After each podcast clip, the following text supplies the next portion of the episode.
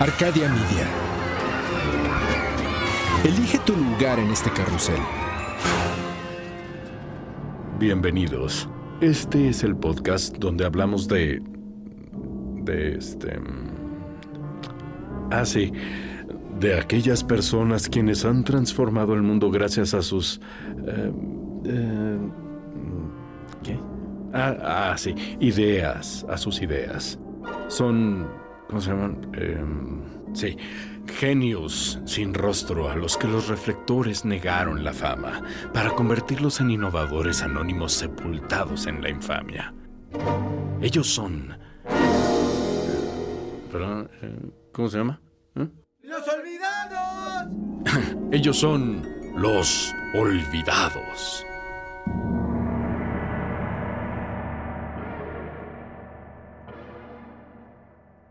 Yo soy de la generación que vio nacer el Internet.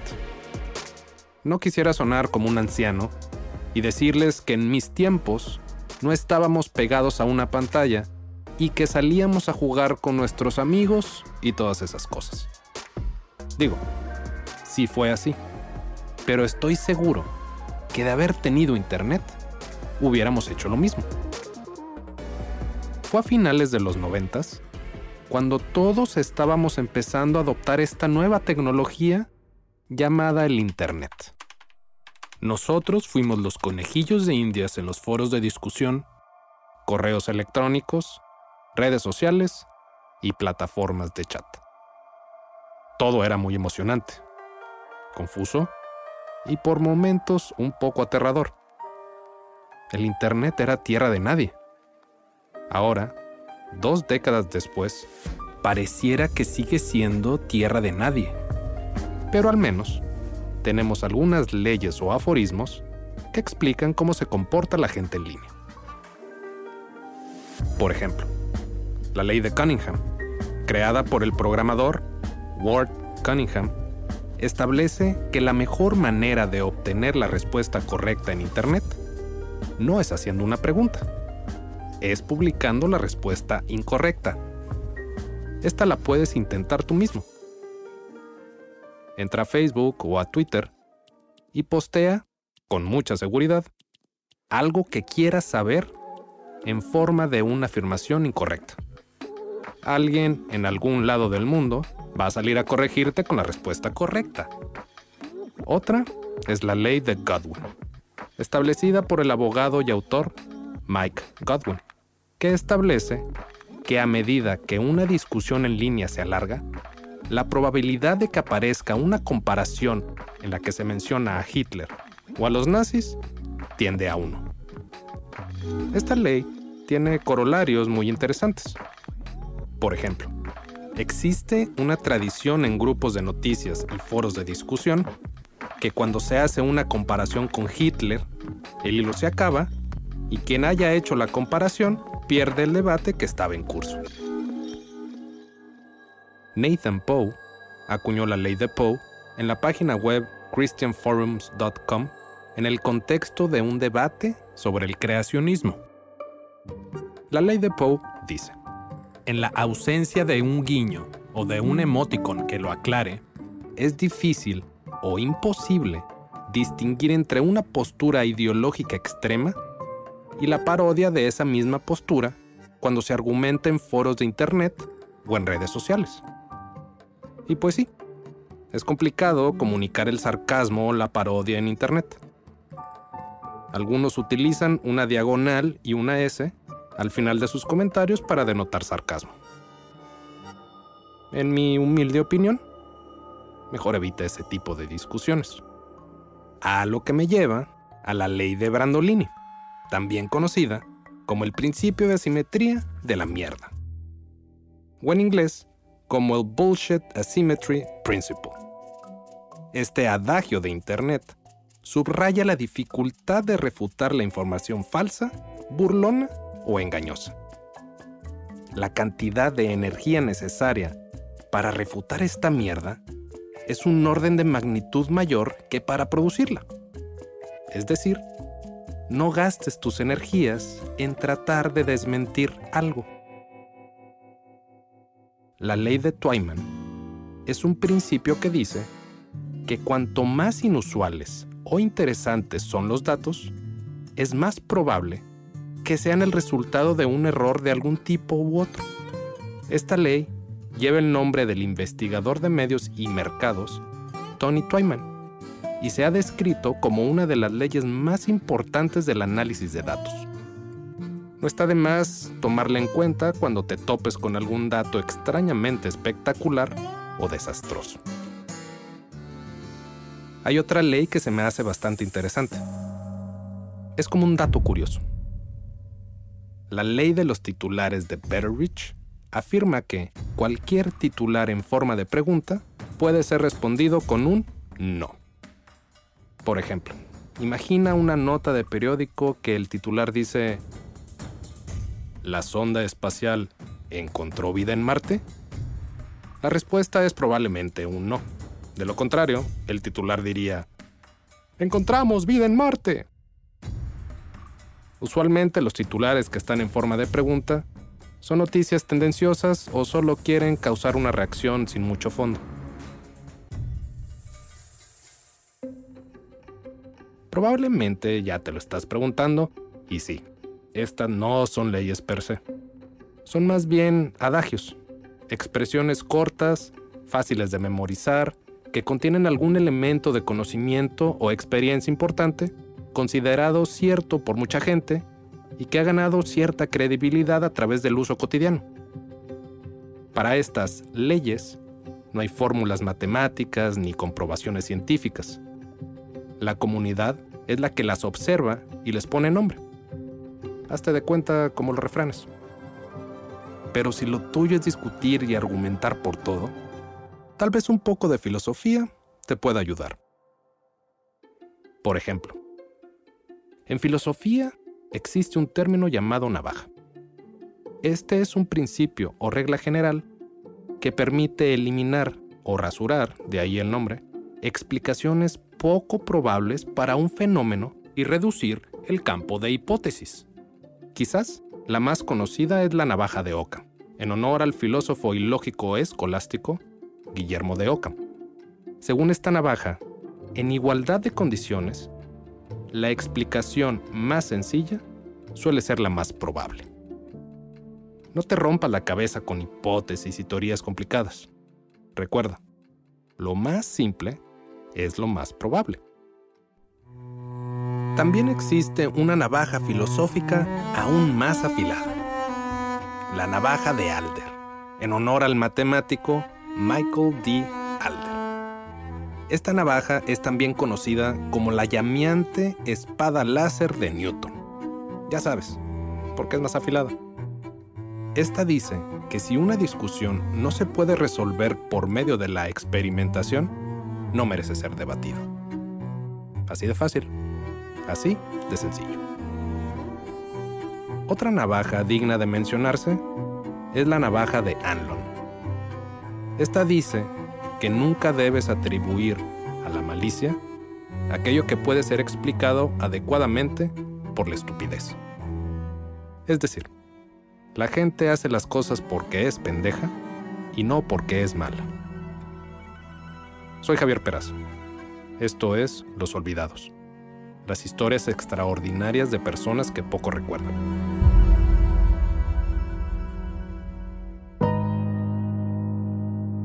Desde 1518 hasta mediados de los 1800, durante más de 300 años, millones de hombres, mujeres y niños africanos hicieron largos viajes a bordo de barcos atestados hacia el Nuevo Mundo. Este comercio triangular de esclavos entre África, Europa y América fue conocido como el pasaje del medio. Cabe aclarar que el comercio de esclavos entre África y Europa ya existía desde antes. Los esclavistas portugueses tuvieron un monopolio desde 1440 hasta 1640, pero el triángulo del pasaje del medio se consolidó con el descubrimiento de América. No hay que mencionar que estos viajes eran una verdadera pesadilla. Estos duraban de uno a seis meses, dependiendo de las condiciones climáticas. Poco a poco se fueron haciendo más eficientes estos largos viajes pero eso no disminuía el sufrimiento de los tripulantes africanos. Los prisioneros masculinos estaban encadenados en pares para ahorrar espacio. Pierna derecha a la pierna izquierda del siguiente hombre. Las mujeres y niños tenían un poco más de espacio. Todos eran alimentados, si les iba bien, con frijoles, maíz, arroz y aceite de palma. Solo se les daba una comida al día y un poco de agua. En ocasiones se les permitía moverse durante el día, pero usualmente los mantenían encadenados durante todo el viaje. Debajo de la cubierta, donde estaban todas las personas esclavizadas, las condiciones eran de miseria e indescriptible horror.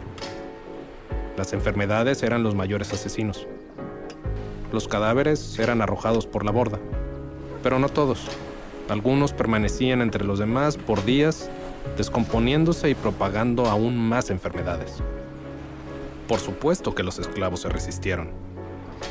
Las dos maneras más comunes de hacerlo fueron la negativa a comer y el suicidio. El suicidio era bastante frecuente y a menudo era rechazando alimentos o saltando por la borda. Cuando un esclavo saltaba, lo dejaban ahogarse o le disparaban desde el barco. A lo largo de los siglos, a varios pueblos africanos, como el pueblo Kru, se les consideraba menos que esclavos porque tenían la reputación de ser demasiado orgullosos para la esclavitud e intentaban suicidarse inmediatamente después de perder la libertad. Uy, usted perdone, señor esclavizador. Se estima que uno de cada diez de estos barcos experimentó algún tipo de rebelión. Los cautivos no siempre estaban dispuestos a seguir órdenes.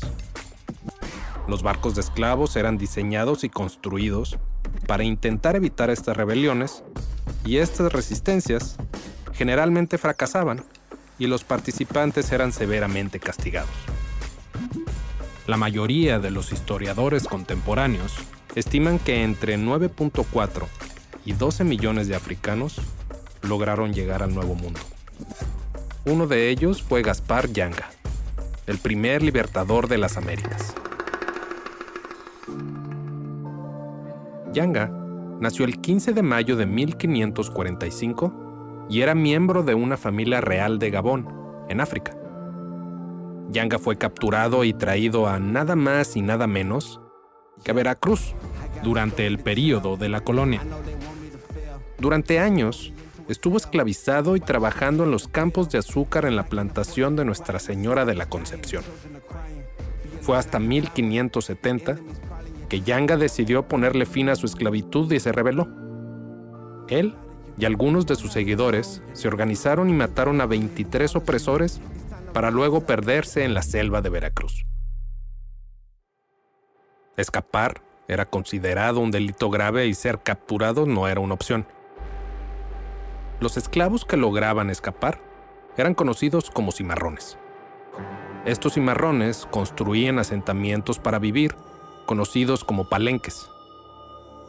La vida en estos palenques era comunitaria, caracterizada por la igualdad entre todos sus integrantes, tanto para el trabajo como para el reparto del alimento, el comportamiento social y moral.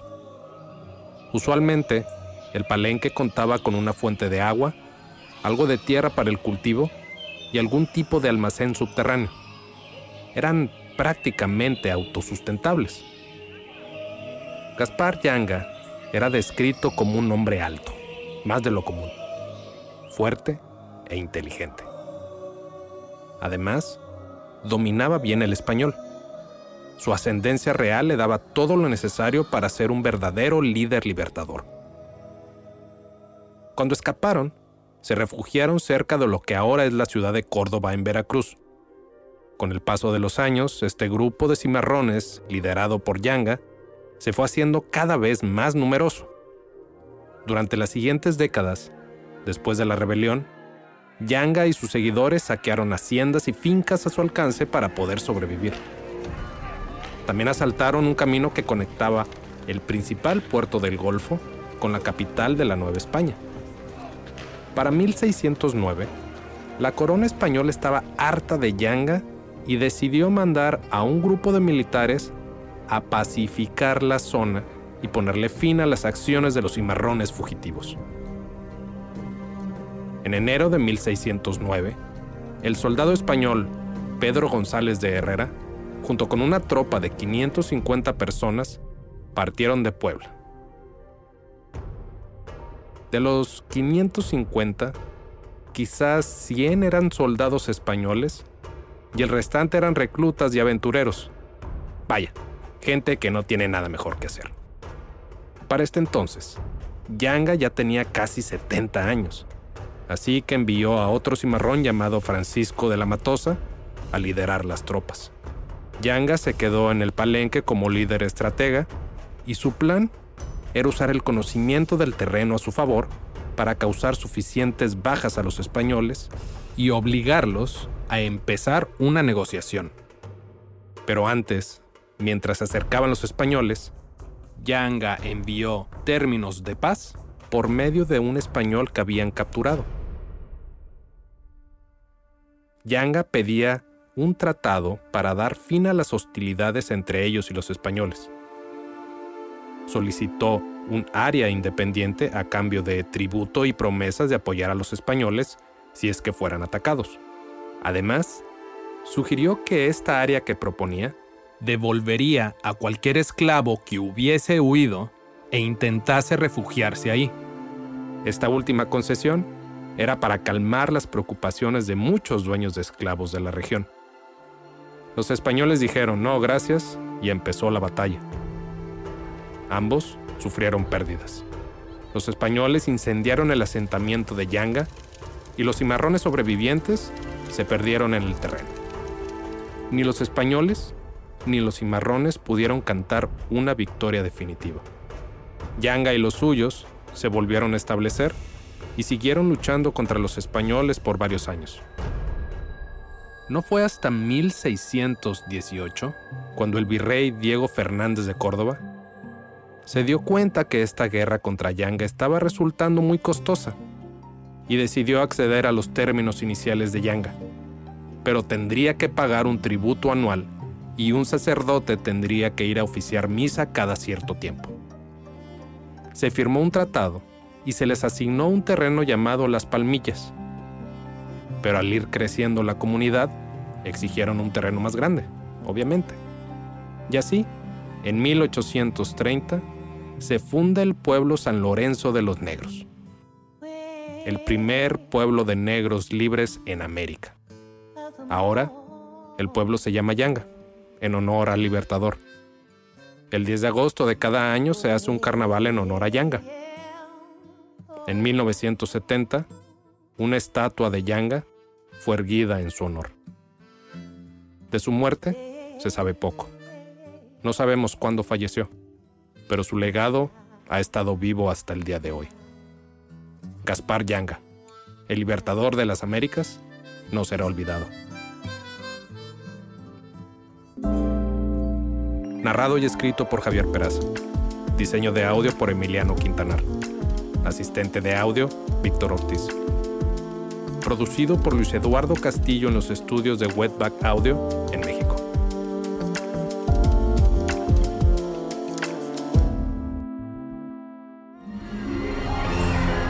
Arcadia Media.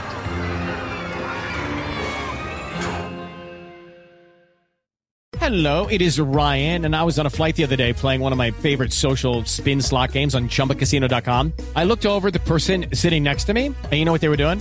They were also playing Chumba Casino. Coincidence? I think not. Everybody's loving having fun with it. Chumba Casino is home to hundreds of casino style games that you can play for free anytime, anywhere, even at 30,000 feet. So sign up now at chumbacasino.com to claim your free welcome bonus. That's chumbacasino.com and live the Chumba life. No purchase necessary. Group. Void prohibited by law. See terms and conditions. 18 plus.